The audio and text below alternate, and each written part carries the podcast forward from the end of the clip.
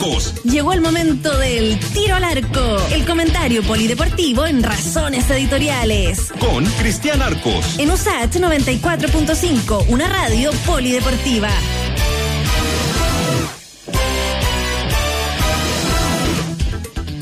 Saludamos a don Cristian Arcos abriendo también la semana con informe deportivo y otras cosas. ¿Cómo está Cristian? Y otras y otras hierbas. ¿Cómo le va, Freddy? Primer, eh, primer lunes de, de, agosto, ¿no? Oye, a propósito de, de, Pink Floyd, me estaba acordando mientras lo, lo escuchaba en la eh, justo antes de, salir al aire. Tú sabes que así como hay eh, algunos rockeros que no son nada futboleros, los miembros de Pink Floyd eran muy futboleros, eran bastante ah, futboleros y armaron un, un, equipo que se llamaba Pink Floyd FC. de hecho, no es raro encontrar fotos de ellos vestidos como jugadores, así como jugando liga, con, con amigos, nada muy serio tampoco, pero, pero el equipo se llamaba Pink Floyd, Pink Floyd FC. Mira la bola.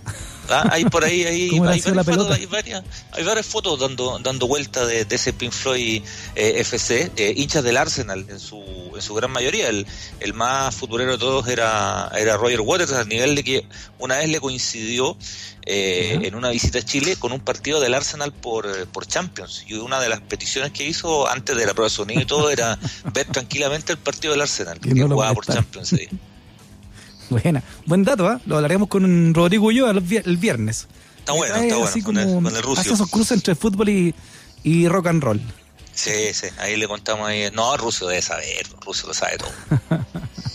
Oiga, Cristian, yo estuve preocupado por usted todo el día cuando supe que había un caso positivo de coronavirus en su equipo, en el equipo de sus amores allá en Curicó. Sí, señor. Sí, señor. Está. A ver, la situación está. Hay varios equipos que han tenido casos casos positivos desde que volvieron a entrenar, eh, pero no, no se han registrado casos que tengan que ver con el entrenamiento mismo, sino más bien jugadores de manera aislada que han sido precisamente puestos en, en la cuarentena, como, como indica el, protocolo, ¿no? Eh, pasó pasó en, eh, en, Audax, pasó en la U, pasó en Colo Colo, de hecho ahora con, con un jugador, pasó en O'Higgins, donde hay dos personas del cuerpo médico, del cuerpo técnico inferiores y un juvenil. Eh, ¿Cuál es la diferencia con el caso de, Curicó? ¿Por qué en Curicó mandan a todo el plantel a la cuarentena? Porque en Curicó no es que haya existido solamente eh, dos casos de, COVID. Hasta donde yo sé, confirmados hay dos, un jugador y un miembro del, del staff que trabaja en, eh, junto con el plantel. ¿Cuál es la diferencia? Que hubo un error en cuanto al protocolo de de medidas sanitarias que se estaban tomando en todos lados y esto fue que el equipo entrenó eh, o hizo una sesión, mejor dicho, en el gimnasio que tiene el, la, cancha de entrenamiento, el campo de entrenamiento ahí en, en Santa Cristina. Una em, tontera entonces, pues si todos dicen que hay que estar al aire libre. Exactamente, exactamente. Y eso es lo que hace diferente. Por eso mucha gente, hay gente que me ha preguntado ahí en redes sociales, ¿por qué en el caso de Curicó los mandaron a todos a cuarentena? Porque compartieron un lugar físico cerrado. Eh, y eso obliga al resto a hacer una, una cuarentena preventiva. Se hicieron exámenes PCR porque tuvieron contacto con estas dos personas que eh, ya están confirmados como positivos. Hasta ahora no hay más casos positivos confirmados. Confirmados no hay más casos positivos dentro del plantel, pero efectivamente el, el, riesgo es mayor y todos los protocolos indican que si uno está en contacto con una persona positiva, de hecho pasa a ser considerado de inmediato a, a realizar la cuarentena. Por eso el plantel entero se tuvo que ir a la cuarentena porque el error de procedimiento, no hay un comunicado oficial de la NFP que habla de error de, procedimiento en los protocolos. Bueno, eso, eh, dicho en español, es que ocuparon el gimnasio, entrenaron en el gimnasio mm. sin, eh, sin este esta recomendación, sin seguir esta recomendación de hacer todo al aire, eh, al aire libre en espacio abierto. ¿Y esto podría retrasar toda la, todo el inicio de esto de, de esto de plan de retorno a las canchas? Yo creo que, mira, em, a ver, eh, en rigor no hay todavía una fecha de, de, regreso a las canchas. Entonces, eh, uno no podría hablar de, que se retrasa eh, porque no se sabe cuándo se va a volver.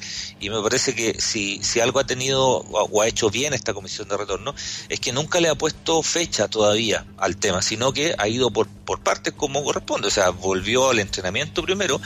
Eh, este tipo de cosas tienen que son, son situaciones que tienen que precisamente corregirse para que no ocurra y después de eso empezar a, a jugar. Eh, había una fecha que estaba dando vueltas, pero esa fecha nunca salió de, algún organismo oficial, que era eh, la semana del 15-16 de agosto, ese, ese fin de semana, eh, pero nadie lo ha dicho oficialmente y yo creo que hoy a 3 de agosto es medio complicado que te digan ya en 13 días más parte el fútbol. Yo creo que va a ser o finales de agosto o, o principios de septiembre, si es que en ese sentido es bien interesante la medida que ocurre con Curicó, porque al, al no considerar este asunto del protocolo, el que termina, entre comillas, perdiendo días de entrenamiento es el club. Estoy pensando qué pasa si a futuro se vuelve a jugar y aparecen casos positivos en algún equipo y al equipo lo mandan en cuarentena. Eh, no podría jugar eventualmente, ¿no? no mm. podría presentarse a jugar. Entonces, son situaciones que, o sea, evidentemente ojalá no ocurrieran, pero dentro de lo, malo, eh, es bueno que ocurran ahora, cuando no ha vuelto el campeonato, para ponerse en el caso que, que ocurriría si se vuelve a jugar y empiezan a ocurrir casos positivos que no pasó en Europa. ¿eh? En la mayoría del lado en, Europa, de hecho, ¿eh? no hubo contagio. De hecho, no hubo ningún contagio por la práctica del fútbol mismo ni por los entrenamientos. Eh, hubo un caso en la segunda división española, pero tenía que ver con una carrera que se mandaron los jugadores de, de un equipo y que quedó la escoba. Y de hecho, eso retrasó efectivamente el ascenso en, en, España, que todavía falta por definir un, un, cupo. Oiga, a propósito de Europa, eh, ¿es verdad que Alexis Sánchez ya está prácticamente confirmado en el Inter? Sí, todos los días le, hemos ido agregando una cosita a, este, a, esta, a esta historia, pero ya prácticamente es un, es un hecho. Hoy día lo dan todos, ya todos los medios europeos lo dan como, como confirmado. Lo que no ha ocurrido aún es el anuncio oficial del club, ahí la fotito de Alexis, ¿ah? el, el, el, Twitter oficial. Eso todavía no, no ocurre pero ya habría un acuerdo total entre, entre las partes y sería anunciado el miércoles, que es el día en que Sánchez mm. terminaba su, su préstamo con, con el Inter, terminaba el 5 de agosto, el Inter tiene que jugar contra el Getafe por la Europa League y después de ese partido se, se anunciaría, ojalá que ganen, pues si ganan eliminados. Usted había dicho que, la, el fallo, ¿no? el de la transacción de, de Lautaro, Lautaro, ¿cómo se llama Lautaro? Lautaro, Lautaro Martínez. Lautaro Martínez, le iba a decir Lautaro Muñoz, que era un compañero mío de curso en la, en la escuela. Eh, Lautaro Martínez falló su traspaso al, al Barcelona, ¿verdad? Y por eso eh, peligraba el que Alexis se quedara en el puesto. Sí, yo, creo que más que más que peligrar, yo creo que si Lautaro se iba, el Inter se iba, pero de cabeza a firmar a Alexi al tiro, sí, pero ya se habría anunciado. Si Lautaro se hubiera cerrado su paso al Barcelona, yo creo que hoy a esta hora lo de Alexi ya habría estado confirmado, fotito en la página web y todo.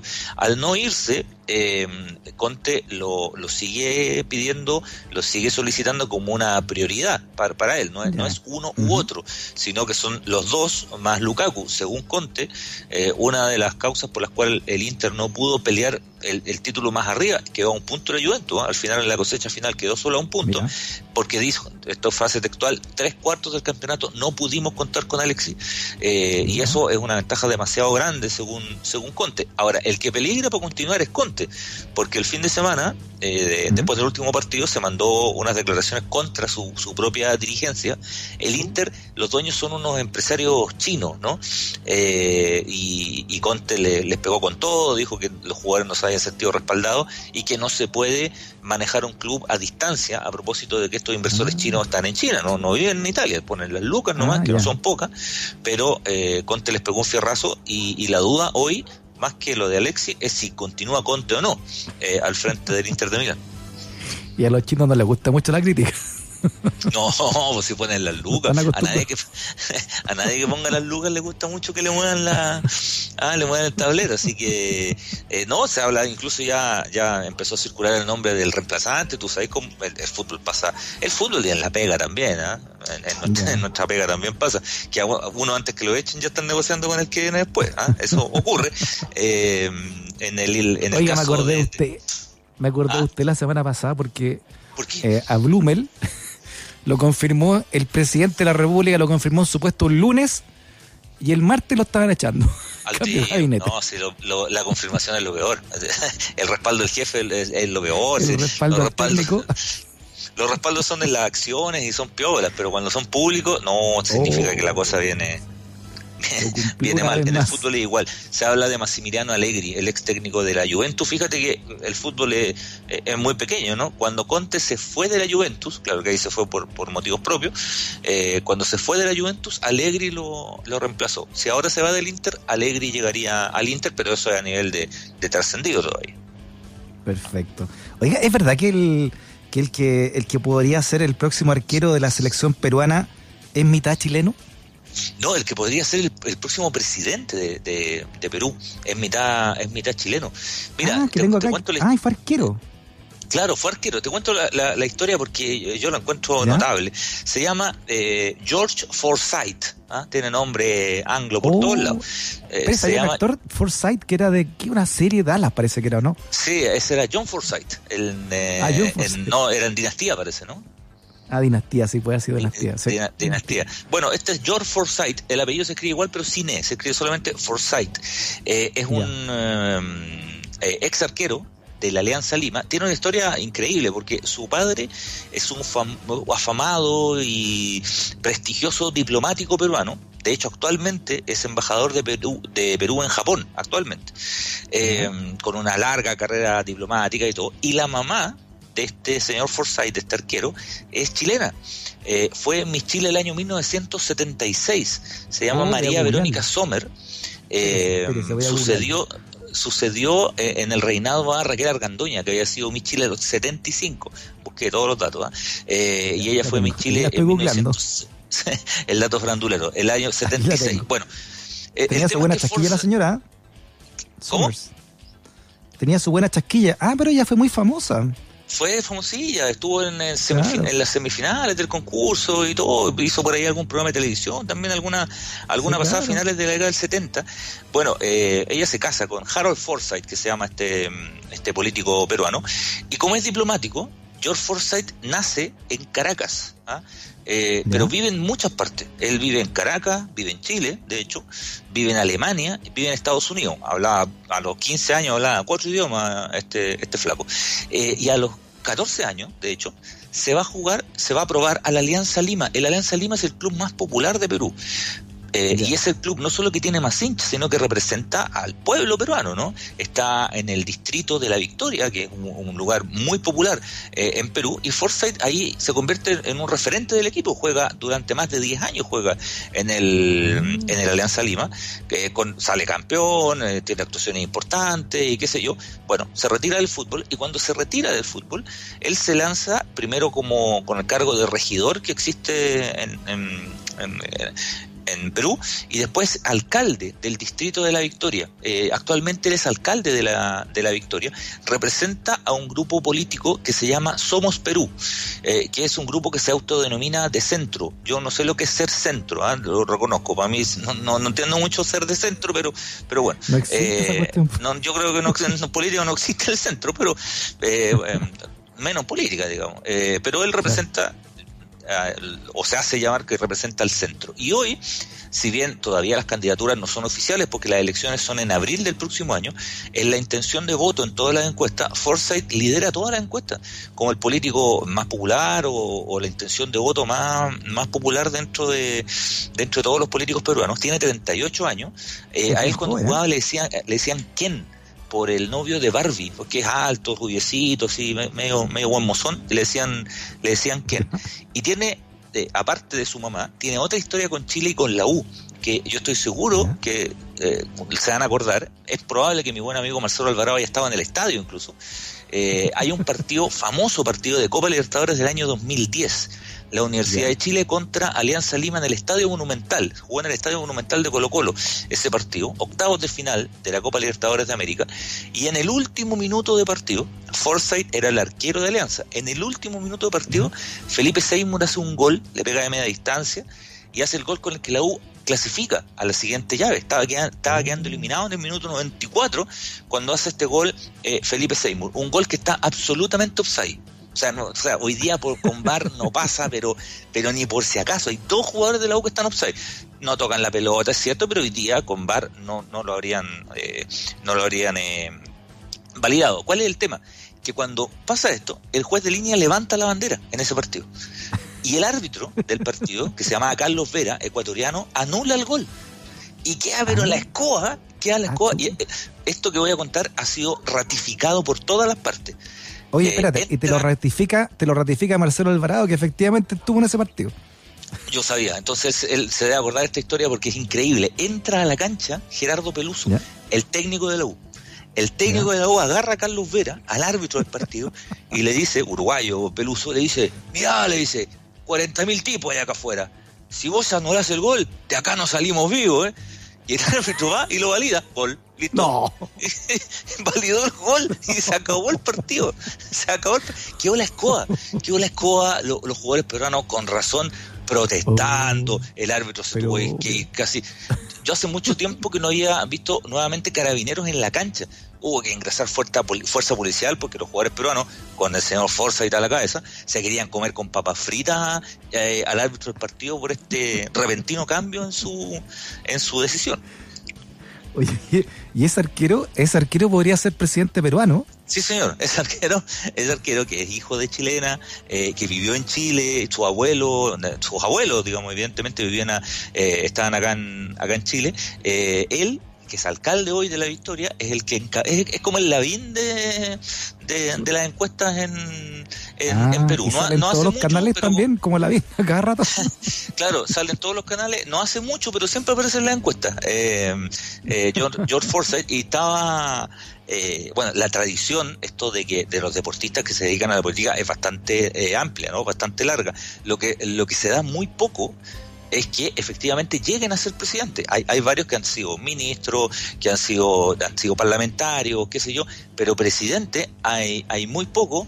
Eh, el caso más, más recordado, y yo sé que aquí vamos a caer otra vez en el chiste fácil y todo, pero es el de, el de George Weah, el presidente de Liberia en África, jugador africano, balón de oro de 1995, que actualmente es presidente. O sea, Wea es presidente hoy. De, y eso que tenía el peor lema de campaña. Sí, sí, sí. No, y Wea había sido candidato antes. había sido candidato antes y había perdido. Y la segunda vez ganó. claro, era, y aún así ganó. ¿ah? ¿eh? es que tenía mucho carisma. Era un gran delantero además. ¿ah? George Weah era un gran delantero, era un gran delantero. Es el único futbolista africano en ganar el balón de oro. Lo ganó el año 1995. Tú sabes que con, todos los enormes jugadores africanos que hemos visto en los últimos, no sé, 20, 25 años, no hay ninguno que haya sido balón de oro. Solo George Weah. Eh, George Weah, Weah tuvo el mundo a sus pies en su minuto, en su minuto, en su minuto dado, era un millonario Weah también, hay que decirlo. Y, y bueno, eh, hoy es presidente de, de, de Liberia y mm, como te comentaba, hay que ver qué es lo que ocurre con, con Forsyth, efectivamente. Ahora, ¿tú sabes quién es el... Eh, es, muy divertido este, tema de, la política. El, el, que aparece también en la encuesta detrás de Forsyth en Perú es un actor que se llama Santiago del Solar, que quizás el nombre no nos dice mucho, pero es el protagonista, o fue el protagonista, de la película Pantaleón y la Visitadora, la película ah. peruana que fue muy famosa en la década del, del, del 90 eh, él era Pantaleón Pantoja en esa película basada en la novela de, de Vargallosa del, mismo nombre. Eh, él, que después fue ministro de Cultura y fue ministro del Interior en el gobierno de Pedro Pablo Kuczynski, que sabemos cómo, cómo terminó, eh, aparece segundo en, los sondeos respecto a, las preferencias políticas en, Perú hoy día. O sea, podría ser que me o Pantaleón, o Pantaleón Pantoja o el